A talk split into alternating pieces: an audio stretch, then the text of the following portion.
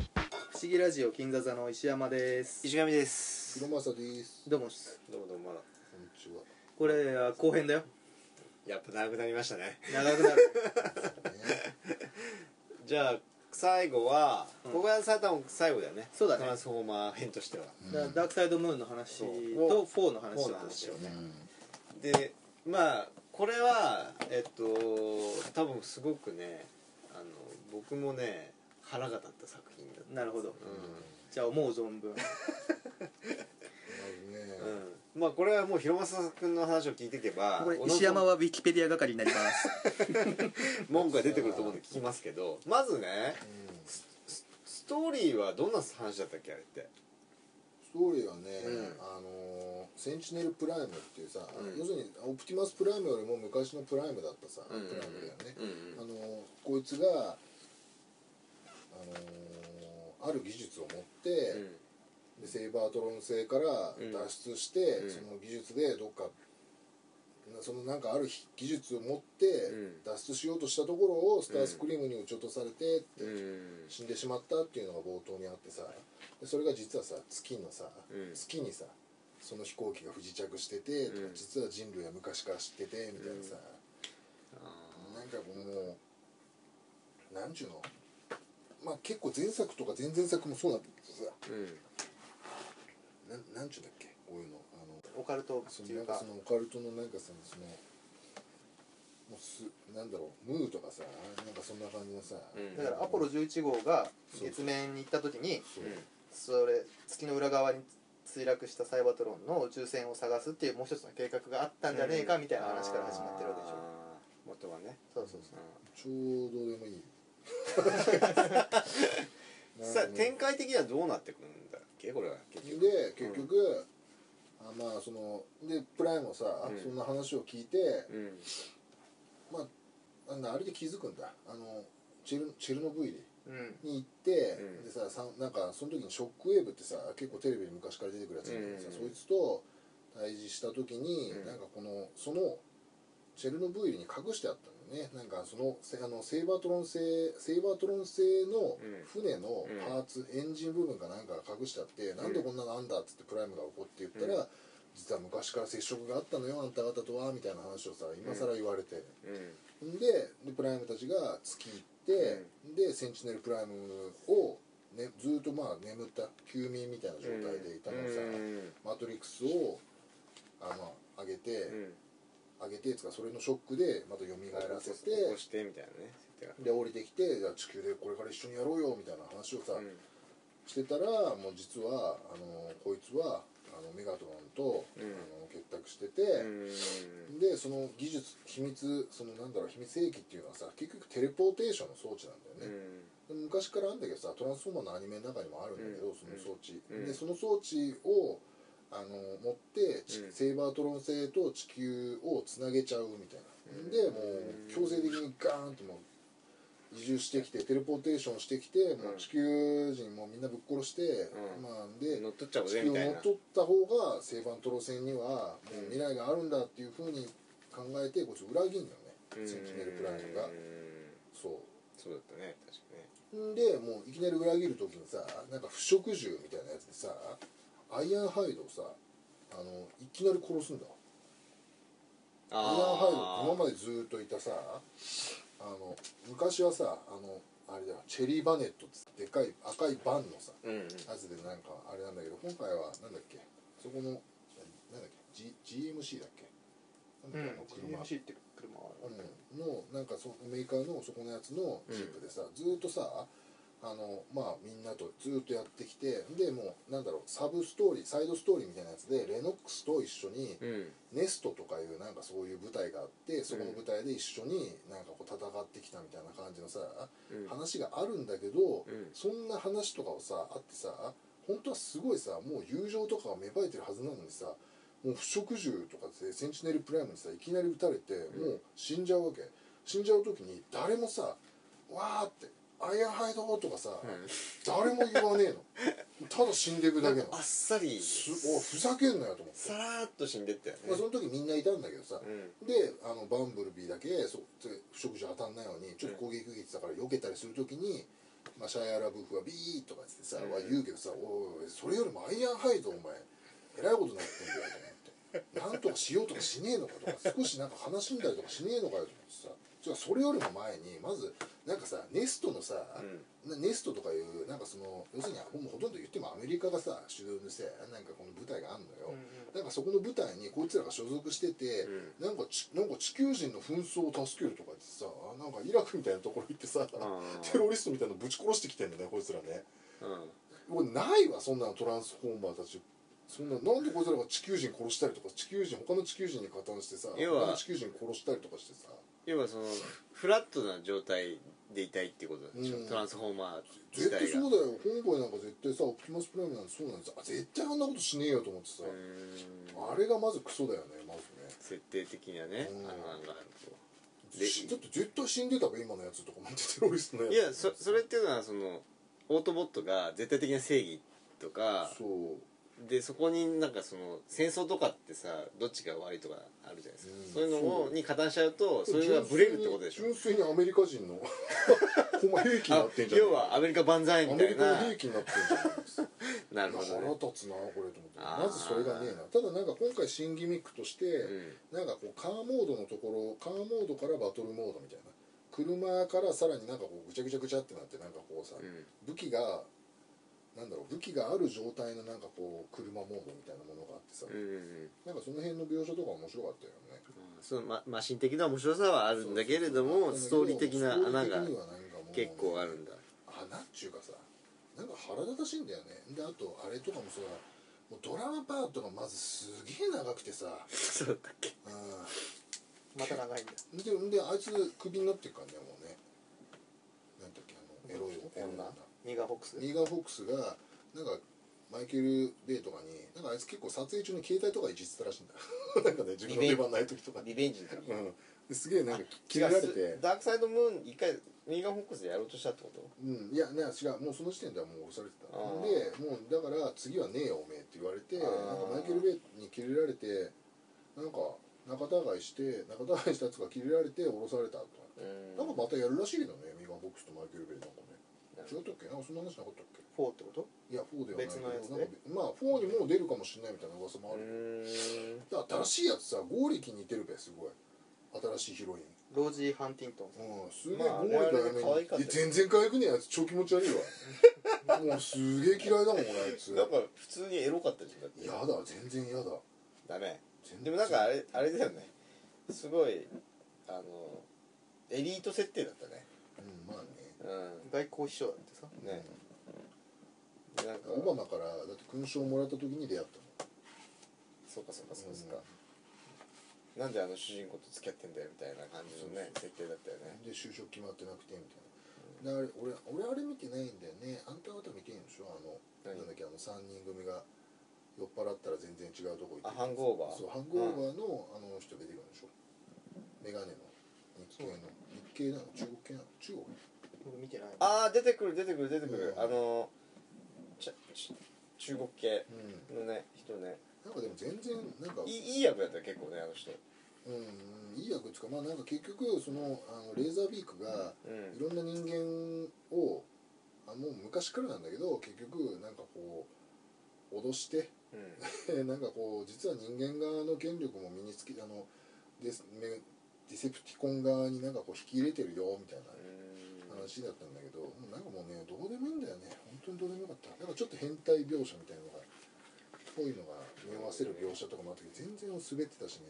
なんかギャグがダダ滑りなんだよね全部全編ギャグなんてあったっけあるよもうねきついわ最後なんかその扉が開いてわーっと襲ってくるじゃないですかうんなんか変なのうんがななんなんだったんですかあれあれ全部あれでしょあの待機してたディセプティコンでしょディセプティコンなんだうあの俺がさなんかすごい腹立ったのはその、えーセンチネルプライムが、メガトロンに対する扱いんまあ、メガトロンが、うんまあ、ダーク・オブ・ザ・ムーンの時点で、う結構オプティマスにやられてたから、ジェットファイヤーと合体したオプティマスにやられてたから、もうボロボロなんだよね、うん今この時あ点ので体がね、うん、あれだからボロボロで、うん でまあそうだよねでまあセンチネルプライムにもうボロボロにされてたんで傷口に手突っ込まれてなんかとかやってたからねなんかバそーンっうて肺炎取られ捨てられたりとかしてたからねメガトロンってそんなよくねえよってずっと思いながら見てたけど意俺外とはししょょっっぱかったねぱかったよあれここでね良かったのはこの映画で良かったのはね、レッカーズってさこれもなんかコミックシリーズにしか出てこないんだけど、うんなんかあの暴れ者集団みたいなのがいるのサイバトロンの中での、うんそれの名前を冠したさレッカーズそのチームの名前を冠したキャラクターたちの設定設定っていうかなんかあのなんだろうデザインがすごいかっこよかったねみんなあのなんだっけデイトナとかのさ車あんじゃんうんなんかああいう車がさらに武装したさ、ん感じのごちゃごちゃした形のうん車からトランスフォームするね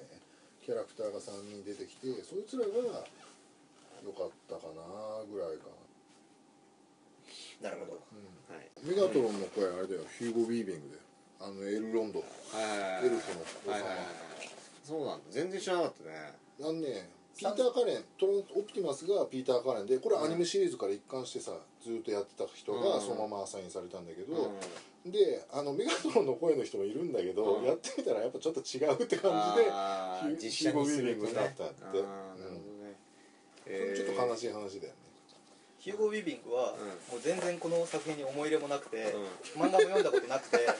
脚本も渡されずに、うん監督にも会ってなくて、うんなんかスカイプでなんか話したしだけでこんな仕事して、奇妙な仕事だとか言ってちょ ちょっとお怒りみたいなあそうなんだそうなんだ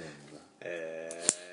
あとあれじゃんそうやねあれだもんねあれだねセンチネルプライムはだからさっき言ってたあの昔の「トランスフォーマー・ザ・ムービー」でバルバトロンやったのがレナード・ニモイっつったけうどんセンチネルプライムはレナード・ニモあそうなんだ、うんあやってっていう豆知識がーなるほどね生きてんだね謎にも本当だ知らないその人ねえ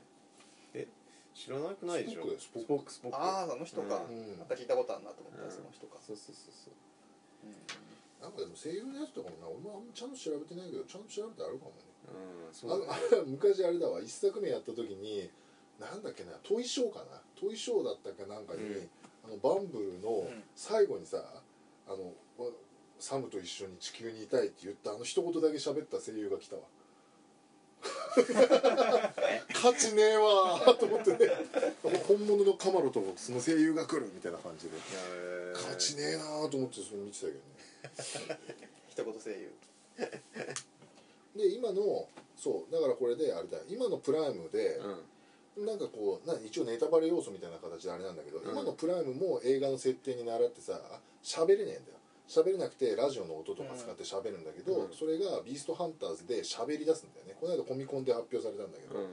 だから次の4ももしかしたら普通に流暢に喋るバンブルに会えるのかなみたいな感じをなんとなく思ったりして喋る喋らない問題は結構重要なのいやあんまどうでもいいんだけど映画からのさ多分ただの映画からの設定だからね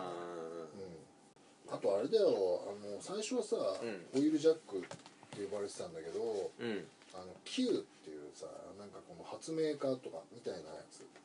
ほオイルジャックってもともといるトランスフォーマーがいてそいつはランチャーストラトスになるんだけど、うんまあ、何でも発明する人なのね、うんダイノボットとか作ったのも彼らなんだけど彼なんだけどマジでそれうを007みたいな話だそうんそそううだねでそうだからでまあホイールジャックはいいキャラクターだから、うんまあ結構ちょっとしか出ねえし死んじゃうから、うん死んじゃうんだよ名前変えたんじゃないのとか思うんだけどさあー Q って名前でさベンツになるんだけどさまあなんか全然ね印象的なシーンも残さずなんか割となんかこうう、ん後半なんかすごい不利になった時になんか普通に撃たれて死んじゃうけどねなんちゅうかねうんなんか全然いまいちあれなんだよねキャラクター各キャラクターの個性とかもっと出せる場所いっぱいあるんだろうにいまいち出し切らないで終わっちゃうんだよねそれにはなんか人間パートがそう長い人と間かパート長えのほんとつまんねえから人間パートだだ滑りだよねなんかあの何だっけあいつでジョそうン・タトゥーロそうそうジョンあータクールジョンタクールのなんか手下みたいなさやつとかのなんだろう描写もなんかすごいつまんなかったダッチかなほんとつまんねえなと思ってさなるほどねトランスフォーマーまあなんかいろいろ出てきたけどおもちゃはねこの時ね、なんかねなんだろう原料高くなって何なのこれなんかあったの石油がどうしたとかなんかそんなのあったの石油はまあ上がってるよね値段はねなんかそれのせいなのかなんかしなきゃねものすげえねサイズちっちゃくなっちゃったんだよえね普通にデラックスのサイズとかがなもうなくなっちゃったってことえなくなっちゃったってこえとなくなったんじゃなくてあのサイズがちっちゃくなっちゃった今までのサイズよりもなんかこんぐらいちっちゃくなっちゃっうーんただから今までのシリーズと並べるとちょっとえ違和感があーそういう形になっちゃったねまあおもちゃ寿司もねなんかねちょっと変なね新ギミックもねちょっうといまいち外れちゃってね面白かったんだけどね触ってたらねで結局おもちゃもあんま売れなかったんだよねんダークサイドムーンの時だね学生にもあんま売れなかっうたーんトータルは全然面白かったよねおもちゃはなるほどね中途半端な感じもあったよねでも全部買ったの、全部買ったけど、うんいやでもねいやしかしね映画は本当面白くなかったね本当面白くないシリーズの中で一番面白くないねこれ普通に早回しだねうん早回しでトランスフォーマー出てきた時だけ止めてみるみたいな感じ、もう本当に面白くないまずまずもクソもないよねまあもう今まで話聞いたことだよねう分かったじゃあもうじゃあもうダークサイドムーンはもういいやん面白いそうねうんいやじゃあ4の話はしてでね4ね、で4はマイケル・ベイを降りるって言ってたのにさ、うなんか知らないけどマイケル・ベイを好きな人っていっぱいいんだよね降りないみたいだねと りあえずうんでなんかみんなから言われたから降りてくれよみんなから言われたからやっぱちょっと僕やるわみたいな俺やるわみたいな話になってまたまたマイケル・ベイだよまたかよもうちちょさすがやにんねえとか言ってたのにもうさ勘弁してくれさすがに違う人で見たいよね、ほんまあ、ある一部の魅力うん魅力あるのは分かってるけどマイケル・ベイのねいやなんかでもやだななんかあのシーン俺が考えたんだみたいなことすげえ言うしさなんかあのあのあれバンブルにさバンブルに乗ったままさ変形すると乗ったままさうんあのシャイア・ラブフが乗った状態で変形すうるやつんとかもうあれ俺考えたんだみたいな感じですようるせえよと思ってたそれはど、うん、そう本当本当のどっかどうなのそういうの設定は昔からあるのいやなないいや昔からないあるんそんな業種あるかな自慢すんなよってことそう自慢するしさ自慢する割にはさいろんなシーン切ってるべお前みたいな話愛がないさっていうことねそう全然愛がない大体そうだよダーク・オブ・ザ・ムーンじゃなくてリベンジ・オブ・フォールーンの時もさ、うん誰が死んでるとかさ一応なんか多分ねコミック版には最初ねオプティマスが昔今までいた仲間の墓墓とかに行く描写があるんだよ、うんそういうのとかも全部カットしてるから誰が死んでて誰が入れ替わってるのかとかも全然わかんねえしもう全く愛まがあ、ないそういう点はすごく分かりづらかったね、うん確かにねでも墓とかあるの そうは墓ってどこに墓があるの地球地球内いにあやるだっかてこらうんと地球の墓地にあったトランスフォーマーの墓漫がある画ののやつね俺これ小説読んでないから分かんないんだけど写真もあ違うネストの基地にあったんじゃないのあれ多分うーんあーなるほどねなんか結構ねいろいろねうんおかしくなってると思うよ最初ねあのさっき言ってたさ電気自動車のジョルトのとかさマッドフラップだもうあの撮影にはいたんだよ車は、うんだから出る予定だったんだよね、うんツインズ出てないよね一切ツインズね2には出てたけどねツインズ出てないんだあのそう思い出した、うん、あのコミック版ではうんあのツインズ殺されんだようんあのセンチネルプライムに、うんツインズも殺されてアイアンハイドも殺されてうんみたいな話だったんだよね、だけどもう全く出なかったよね別に出てきて殺されてもまあよかったのにとちょっとは思うんだけどまあだいぶカットしてるだからさ結構さ多分そんで起こしてると思うんだよな CG とかもそれなりにうんうんだからさなんだろうそういうの特典で入れてほしいんだけどさなんかないんだよね入ってない本当にないのかなないのかな計画の段階ではあったからアニマティクスとかさある程度あったと思うんだけどねそういうの全然入れてくんねえなええじゃあじゃあフォフォーはフォー4は、うん、どうそうどうなフォーの、はねストーリー的にはどうなの、結情報が出てる3作目の4年後が舞台みたいよのあそうなんだでまあもうシャイアラ・ブフやら何やらとか昔のキャラクター一切出なくて、うんで今度あれマーク・オールバーグが出るんだよねなんかあうんのレーシングドライバーの役で多分ねでその娘がヒロインうんうんで、で彼氏うが、んでその2人がとかで一応今アナウンスされてるんだったらまあ新しいあの形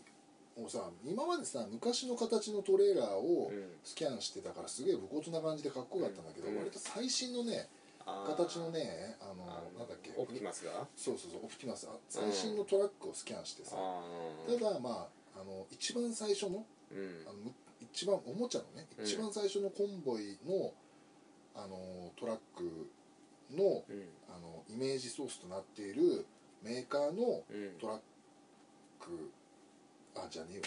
それまた別で あるんだけど、うんまあ、今とにかく最新型のやつ、うんが出るのね最新の形のトラックをスキャンしてて、でバンブルは2パターンあって昔の、あのー昔のカマロと、うん新しい本当に最新のまたカマロをスキャンしてるバージョン2つあるから、まあ、またなんかちょっとスキャンし直してとかそういう描写があるのかなっていう感じだよねであとねハウンドがねなんか変だねハウンドって昔ジープのキャラクターがいたんだけど、うんあのーまあ、割と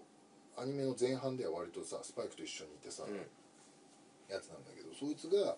なんかね軍用車両みたいなかなりいかちいやつになっててねうんすげえちょっとそれが楽しみなんだよねえまだ撮影してないんだよねしてるしてるあもうしてんだしててで今写真とかも出てきてるの撮影してる写真とかで前もあったんだけどそのキャラクターの頭だけ見立てて、こうやってそこに立てとく高さ合わせみたいなやつとかさ、うんうんうんで顔のデザインとかあってちょっと葉巻をつけてるうん葉巻をなんかこう口になんか当ててるキャラクターの絵とかがあってさへでえそれがハウンドなのかあのカップカップっつってさ、うん昔チャー日本ではチャーって言われてるおじいちゃんキャラクターがいるんだけど、うんそいつじゃねえかみたいな噂されたりするけど、多分ハウンドじゃねえのみたいな話になってたりするんだよねあとね名前出てないよねあと2人くらいいるんだ車がうーんといてあれなんか新しいコルベットのやつもいるんだよね確かねサイドスワイプはもしかしたら続投なのかなとかなんかそんな噂あともう全部ほとんど憶測だよねであとなんか最近出てた噂だったらダイノボット出んじゃねえのかって話マジで、えどういう感じで作るうん、いや知らん 俺も英語読めないからーなんかこう割と見出しでマーク・オルバーグがなんか変なね背中に武器背負ってるのうん写真があってなんかでダイノボットがどうしたこうしたみたいなことマーク・オルバーグのインタビューでなんかちょろっとそんなこと言ってんのかななんかそんなような話になってるね今度はメガトロンがまあ生きてたらガルバトロンになってんのかとかえどういうことガルバトロンっていやメガトロンは、うんメガトロンが転生した姿がガルバトロンだから、うーでんメガトロンがガルバトロンになって出てくるのかそれともまた別の定義がいいのかとか設定はわかんないよね設定は現代なの現代あそうそんで敵側の多分ねあれだわすごいアベンタドールとかねすごいスーパーカーむちゃくちゃいっぱい出てくるの、うんこんなにいっぱい出てきてもサイバートロン入りきれねえじゃんと思うじゃん、多分ねあれメナゾールっつって昔あのいた車トラックとあのスーパーカーが4体が合体する、んあのデストロン側のいるのね、うんあのスクランブル合体をする、うんなんかゆそなんいとつからわかるようがになたったが多分出てくるんじゃないかって言われてるんだあーまあ多分間違いないよねそれはねモーターマスターっぽいじゃあさ今度は本当にやついる何体合体かのまあまトあランスフォーマーが見今る度のやつは、まあ、ちゃんとしてればなんか適当なおのおのもロボットでうんなるんじゃないのわかんないけどなるなんかそろそろなんか当ててるスーパーカーがかっこいいからね結構ほ今ねスーパーカーがねテスト走行してるところを写真に撮られてて、どねうんで一応カマロがまあ出ててバンブルビーの、うんこれが新型のカマロと旧型のカマロがいるんだって、うんそれの他に多分オプティマスプライムのうん戦闘用車両がハウンドっていうのが出てうて、んあとスーパーカーでいうとブガッティのベイロンっていう車と、うんシボレーのコルベットスティングレーと、あとランボルギーニのアベンタドールっていうのとあとパガーニのウワイラっていう車がいるんだって、うんこれもう世界の名だたるスーパーカーらしいよえー多分ねそのなんだろうブガッティのより後は、うん多分メナゾールそううん一緒につるんでる写真が撮られてるのってん前半のうん5台だからうんうんで多分後半のやつは多分ねもうあのスタントロンっていうねそのメナゾールになるやつじゃないのってでもすごいいっぱい出んじゃねえのんでこれでなんかダイノボットも出んじゃねえのみたいな話とかでしたらまたいっぱい出るのは出ると思ううんまあまあ楽しみですねじゃあまあねね相当楽しみだ楽しみだ、うん2004年の何月だっけ2014年あ14年の、ういやそこまで書いてない何月だっけんまあなじゃあ来年ってことそう来年面あー白白いといいけどな、でも仕切りな一応ストーリー的には仕切り直しだからね新たに見れますよねうんまあ、仕切り直しっていうほどの仕切り直しでも主人公は違うもんうんそれはいいことだねねねまあシャイアラ・ボフってあの後仕事してんのなんかこの人売れてるよ結構まだ売れてんうだ、ん何やってるか知らないけどマイケル・ベイを除いてですけどね楽しかった楽しかったなまあまあじゃあ楽しみということで、楽しみだねうん、まあそんなんでまあそろそろ本当そうだよ来年今年の年末ぐらいになったらどんどんどんどん情報出てくるはずだかおらもちゃはまだ出てない出てない出てないまだだって全然ロボットのデザイン一個も出てないから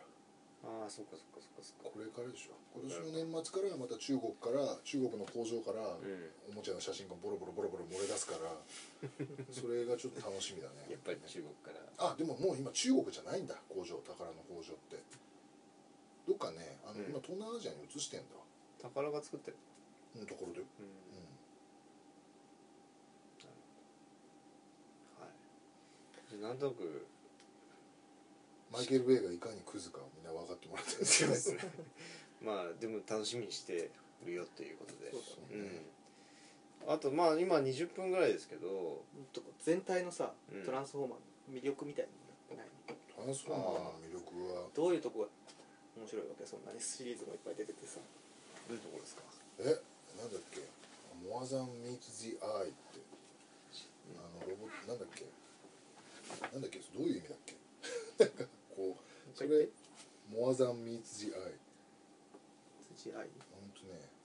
これまあトランスフォーマーのキャッチフレーズみたいなやつなんだけどさ、見た目以上のものだ、うんうん、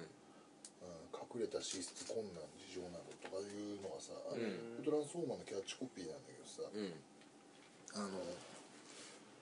そうだよねだから普通の車かと思ったら実はロボットですよとかさなるほどそういう、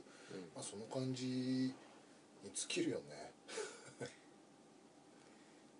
やっまあぱね、うん面白いよ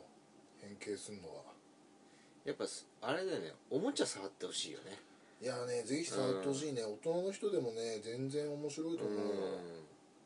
ただねちょっと売れなくなったからねまたもっともしかしたら簡単にしてくるかもしれないんだよねおもちゃをあー簡単にしてほしくないね簡単にするとねまあそれはそれでねおも遊びやすくてよかったりするんだけどね子供がでも触ってくんないと困るんでね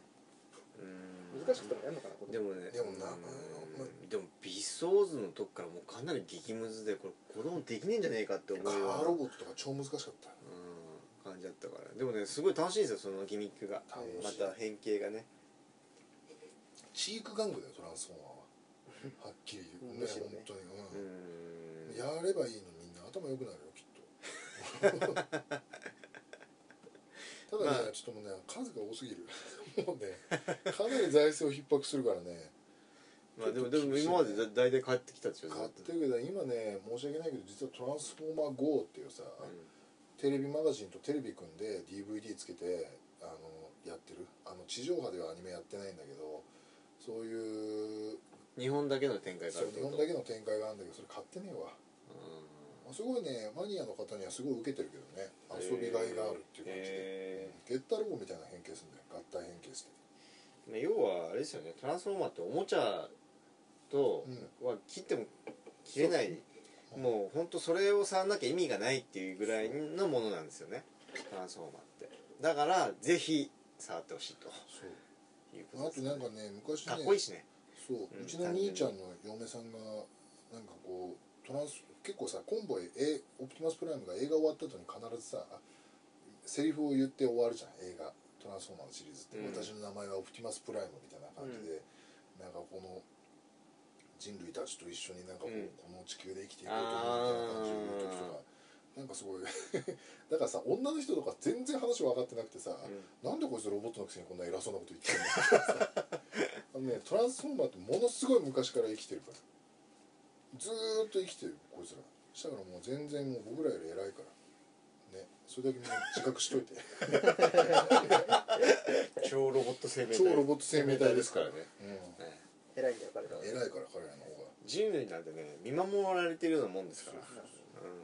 そうがあまあほんであれだよあの、まあ、プライム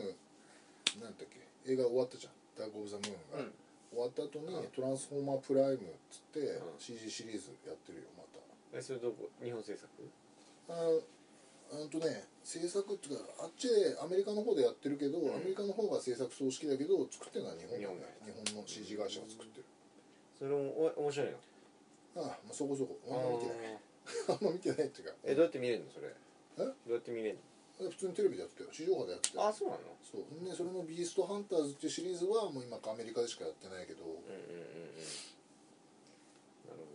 ほなんか一個飛ばした気がするんだよなあアニメーテッドがあったトランスフォーマーアニメーテッドど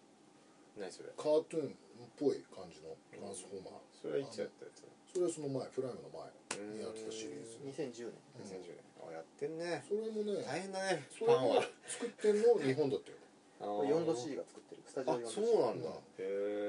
えほら有名どこが作ったんですねトランスフォーマープライムは、うんえあそこでしょなんだっけーまあ、ハズプロとポリゴンピクチャーズうんオリゴンピクチャーズっていろいろやってんだよあの熊野プーさんのさシリーズも作ったりとかなんかあとあれだよストリートファイターのオープニング作ったりとかそういったとこうじゃんんこれ2010年から2012年、で2013年もう今年だよね3月22日より、えー同年7月26日までシーズン3を放送だって「ビーストハンターズあとトロリントロのテレビシリーズとかもやってんじゃん」えうーんまあまあでもそういうあれやねそういうところが魅力ですよねトランス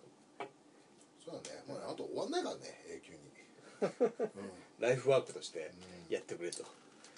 そうね人生楽しいよって楽しいよトランスフォーマー知ってるとアメリカのアメリカのガンダムだよアメリカのガンガンダムがずっと終わんないのあーとそれは分かりやすいうんねアメリカのガンダムだと思うよアメリカのロボットっつったらトランスフォーマーだよ それぐらいのエポックメイキングの作品だっていうことで、そうだよね、うん王道なんですよ、うぜひその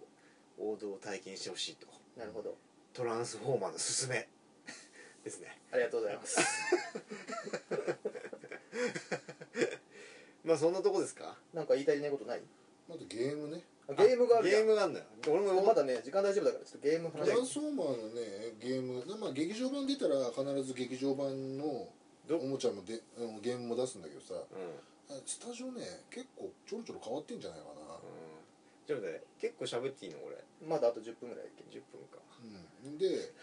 ああれだよでまあその映画のやつもね面白いんだけど、ええっとえっとまず何が出てるのゲームってえー、俺の印象すげえいっぱい出てるよ 86年の「トランスフォーマーコンボイのなん謎で」しょコンボイの謎俺あれだからね俺完璧クリアしてるからねでその後は最初のとこから進めないあけとどねその後ねディスク、ディスクがヘ出てるッドのマスターズのゲーム出てるあ出てそれてが87年その後はその後ね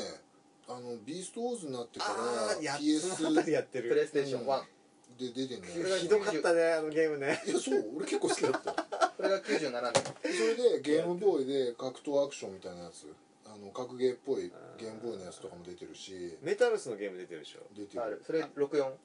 64かそれ99年ライノックスがしうんあのちゃんとメタルス化してるやつねあプレステでもメタルス出てる出てるそっちの方だと思う多分それと激突ガンダムバトル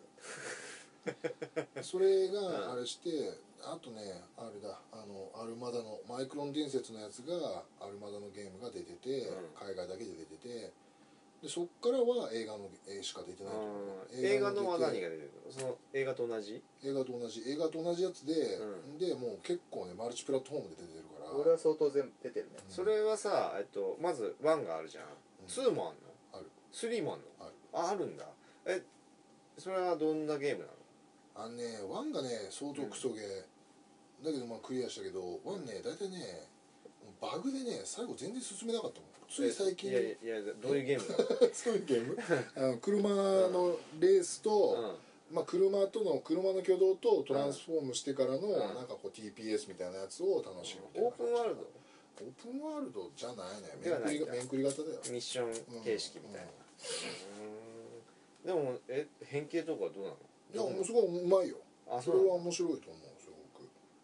ごくまあさ半分変形半分差し替えみたいな感じでやってるけどねあとその後にも出てるよね 何本かそうそれでそれうがその、まあ、映画のシリーズがあってうん映画のやつはね「ダーク・オブ・ザ・ムーンの」えーゲームが一番まとまっててでも面白いのがさゲームボーイのやつとかうはんポケモンみたいな感じでやってんだよね、へーデストロン側と、うあのサイバートロン側みたいなパッケージの出し方をしてへるー今まで全部ずっとそれでしてる RPG とかではないっちゅうね RPG じゃなんかなんかね俺ちょっとだけやったけどね、まあ、アクションはアクションでね、へえまあ、なんか意外と1作目のやつはすげえ面白かっうたでそれとは別に、うんあとあれだあのまあ流れとしてさ結構あのコミックシリーズからあったんだけど、ん要するに地球に来る前のうん彼らの戦いを描くんうんシリーズがあってさ、なんてやつコミックシリーズからあーコミッっクシてリーズメックテックウォーズってやつ違うなんだろうメックテックオーズってあメックテックってあれだメックテックっていうのはオンラインゲームあのあれのやつトランスフォーマーの3作目の時の武器のシステムがメックテックみたいな感じの名前がついててなんか割とそれあれ普通のブラウザーのなんかあんま大したことないやつ、うんあの じゃなこくれかてあの360とかゴー・オブ・サイバトロンかそうああそれもオリジナルだよねオリジナルっていうかオリジナルっていうかそのまああのだから地球に来る前だからうん地球以外の、セイバートロンなス何もスキンャンしてるわけじゃないからさうんみんなトランスフォームするけど、まあ、未来っぽい形の車車になったりどうしたりっていうやつそれがねそれが相当面白いそれってあれあれだよね体験版とか出てたやつわかんないあのうんオンラインオンライン対戦でさなんかやったら戦えるやつじゃないあ違うかちなみにアルマダ以降、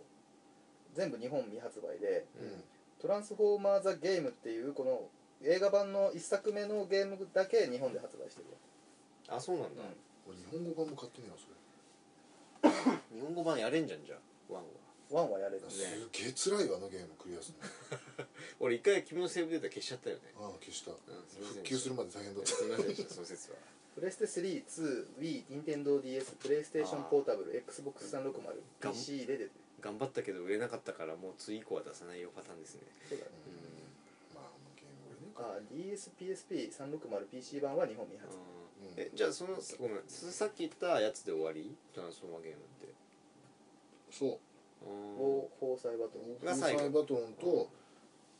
あれオーボーサイバトロンこの間出たやつだっけフォール・オブ・サイバトロンが2010年で、フォール・オブ・サイバトルが続編。そうフォール・オブ・サイバトロンが超面白かったダイナボット出てくるからね、へえこれダがイナボ2012ッ年トとあのー、うーんとわかんない日本名はコンバットロンだからブルーティカスうんにもなるやつが出てくるそれすげえ面白かったうんかっこいいよそれはどういうゲームだったの俺はねサイバートロンあのね一番最初にねトランスフォーマーたちのトランスフォーマーのアニメとかうんコミックの一番最初にさあのザ・アークっていうねうん宇宙船、サイバートロン側のうんうん宇宙船となんだっけなネメネメシスだっけななんか忘れたデストロン側の宇宙船が、なんかこうビーってデストロン側の宇宙船からなんかこうビーってなんか変な光の光線が出てきて、うんそこで移動されてアークの中でサイバトロンとデストロンが取っ組み合いの喧嘩をするのね、うんそんでなんかこうその状態で不時着したの地球に不時着してうんっていう話なのあ のって話なのっていうか冒頭がそれで不時着してみんな意識なくなって、うんそこにあの火山が噴火した衝撃でみんな気がついて、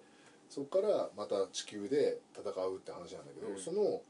アークに乗り込んでっていうとこまでの話、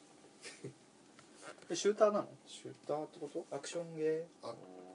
シューターシューターシューター要はー、TPS っぽい感じ。うん飛んでてう撃ったりとか、